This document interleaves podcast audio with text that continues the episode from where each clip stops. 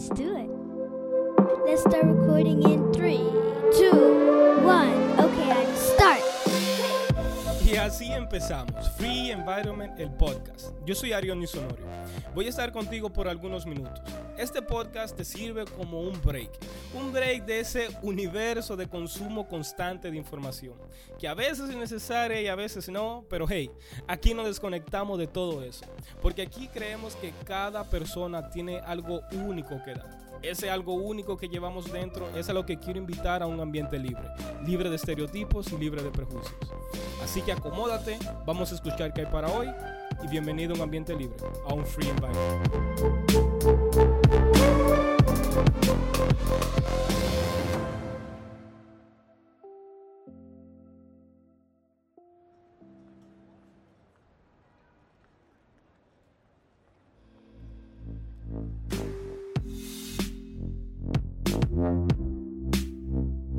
Hace aproximadamente 5 años me llegó esta pregunta a la cabeza. Que si esto era todo. Ustedes saben, trabajo, casa, planear algo para el fin de semana y después lo mismo otra vez. Ir al trabajo, ir a la casa, planear algo para el fin de semana y después lo mismo una y otra vez. Me preguntaba que cuál era el sentido de todo esto o el propósito, qué sé yo. Después yo empecé a razonar el asunto diciendo que no hay que quejarse, tengo salud, tengo familia y amistades que me aprecian, trabajo en mi profesión y apenas estoy empezando mis ventas. Deja de estar quejándote y haciéndote preguntas raras y baila el ritmo que te pongan. Y seguí con mi día normal. Aunque ahora con esa pregunta en la cabeza. Las cosas no han cambiado porque la pregunta todavía está ahí. Aunque ahora con alguna respuesta a esta pregunta. Y no se crean que yo le busqué la respuesta a eso. No, no, no, no. Simplemente yo he puesto en práctica algunas cosas que he aprendido durante el camino de personas que han dedicado tiempo en estudiar asuntos como este y también personas cercanas a mí que me han ayudado a comprender mejor este asunto.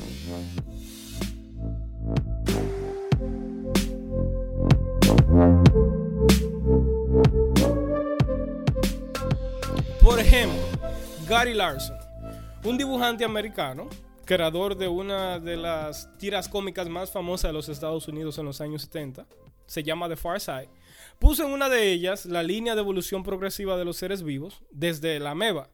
En el dibujo, Gary Larson le pone a cada criatura una burbuja arriba del dibujo con un texto, significando que está diciendo algo, eh, la criatura. Y empezando desde la ameba dice comer, dormir y reproducirse. Y sigue con el pez, comer, dormir y reproducirse. Y el que sigue, comer, dormir y reproducirse. Y sigue y sigue y sigue y todos dicen lo mismo, comer, dormir y reproducirse. Hasta llegar al ser humano donde está escrito cuál es el significado de la vida. Me voy a atrever a decir esto. El dibujo de Gary Larson lo que tiene de verdad es que esa pregunta, toda persona o se la ha hecho o se la hará en algún punto de su vida. ¿Cuál es el significado de la vida? ¿Cuál es el propósito de la vida? O si quieres agregarle mí, ¿cuál es el significado de mi vida? ¿Cuál es mi propósito? Pero hay una parte en esto de significado o propósito de la vida que quiero dejar claro antes de seguir. Y es que en base a mi sistema de valores, tanto morales y personales, yo sé cuál es mi propósito. Y si te ayuda en algo saberlo, es ayudar a las personas a vivir una vida intencional alineada con los principios de Dios. Punto. O en las palabras de la periodista y autora del libro The Power of Meaning, Emily Esfahani Smith, ella dice, el asunto de cómo vivir, después de todo, requiere una discusión de valores abstractos, morales y personales. Tan simple como se oye. En otras palabras, cuando hablamos de moral, y no es lo que quiero tocar hoy, para nada. Pero aunque no nos guste, ahí afuera hay un sistema moral, tanto social, cultural y hasta universal, que ni tú ni yo podemos ir en contra de él. Pero en cuanto a valores personales se refiere, tu manera de vivir la vida puede que sea muy diferente a la mía. Y por ende, lo que te apasiona, lo que entiendes que le da sentido o propósito a tu vida, quizás es muy diferente a lo mío pero son únicos y son igual de importantes y necesarios que los míos.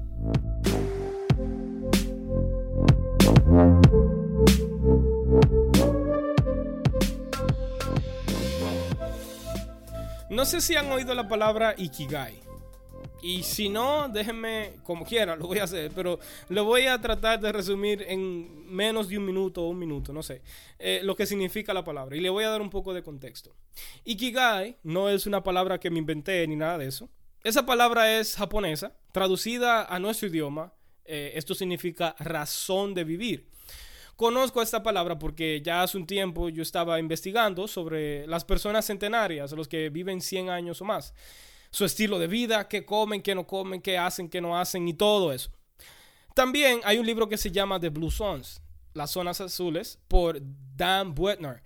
El término de zonas azules salió de un estudio demográfico hecho por unas personas. Ellos eh, identificaron a la isla de Sardinia en Italia como la región del mundo con la concentración más alta de hombres centenarios.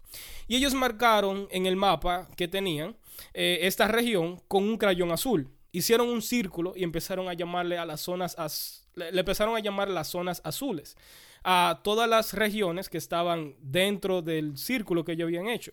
Luego, Dan Buettner identificó más lugares del mundo con una población alta de centenarios y le empezaron a llamar The Blue Zones, entre ellos una isla en Japón llamado Okinawa.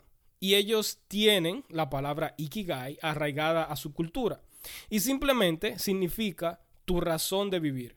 O como ellos lo traducen, la razón por la que te levantas en la mañana, Ikigai.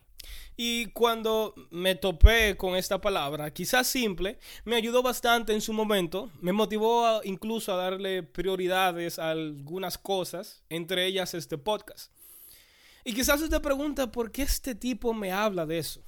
Bueno, la realidad es que en esencia, Ikigai se trata de entender quién eres y ser leal a ti mismo en tus relaciones, trabajo y cualquier proyecto que vayas a crear.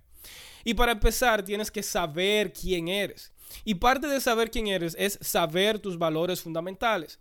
Las personas que se conocen a ellos mismos pueden elegir seguir caminos que se alineen con sus valores y habilidades.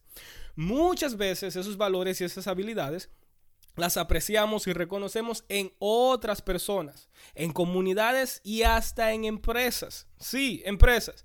Digo empresa porque algo que nos ayuda bastante en todo esto es el trabajo. El trabajo es una de las formas que podemos descubrir quiénes somos, porque es a través del trabajo que llegamos a comprender nuestras habilidades y dones distintos. Nos guste o no, el trabajo es parte importante de nuestra identidad. Pero, siempre hay un pero, y ojo con este. En las palabras del autor y pastor Timothy Keller, en su libro Every Good Endeavor, dice, no podemos tener una vida significativa sin trabajo, pero uno no puede decir que su trabajo es el significado de su vida. Si hacemos que cualquier trabajo sea el propósito de nuestra vida, incluso si ese trabajo es el ministerio de la iglesia, creamos un ídolo que se pone en el lugar de Dios en nuestros corazones. Más simple de ahí no se puede decir. Y si vamos a hablar de propósito y significado, hay que hablar de Víctor Frank, neurólogo y psiquiatra austriaco sobreviviente de los campos de concentración de la Segunda Guerra Mundial. Él escribió un libro llamado Man's Search for Meaning, donde narra desde su punto de vista su tiempo en los campos de concentración.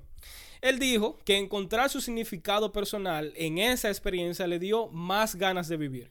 Frank creía que todos nosotros no solo que podemos sobrevivir, sino crecer si encontramos nuestro propósito y significado en la vida.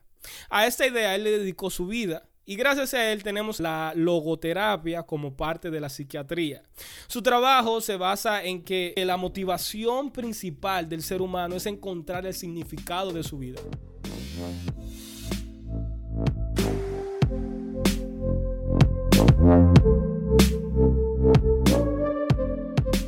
Y quizás tú digas, ajá, Ikigai, trabajo, logoterapia, bla, bla, bla, bla. Dame algo práctico. Bueno, aquí te va. A pesar de que la manera en la que nos llega Ikigai a esta parte del mundo no tiene que ver mucho con la esencia de lo que es, pero ayuda bastante a que podamos entender y sacarle la parte práctica de esto. Me refiero a que si ahora mismo vas a Google y escribes Ikigai, te va a aparecer a lo que llaman un diagrama de Venn. Varios círculos superpuestos donde básicamente nos dan a entender que lo que haces bien más lo que amas esa es tu pasión. Lo que amas más lo que el mundo necesita, esa es tu misión. Lo que el mundo necesita más por lo que te pagarían, esa es tu profesión. Y por último, por lo que te pagarían más lo que haces bien, esa es tu vocación. Y el resultado de todo esto es tu propósito. Y hay tres puntos que quiero que tengas en cuenta. En verdad, tres preguntas. Y por más simple que se oigan, si en verdad quieres sacarle algo, tienes que responderlo honestamente. Y aquí va. Pregunta número uno. ¿Sabes cuáles son tus valores fundamentales?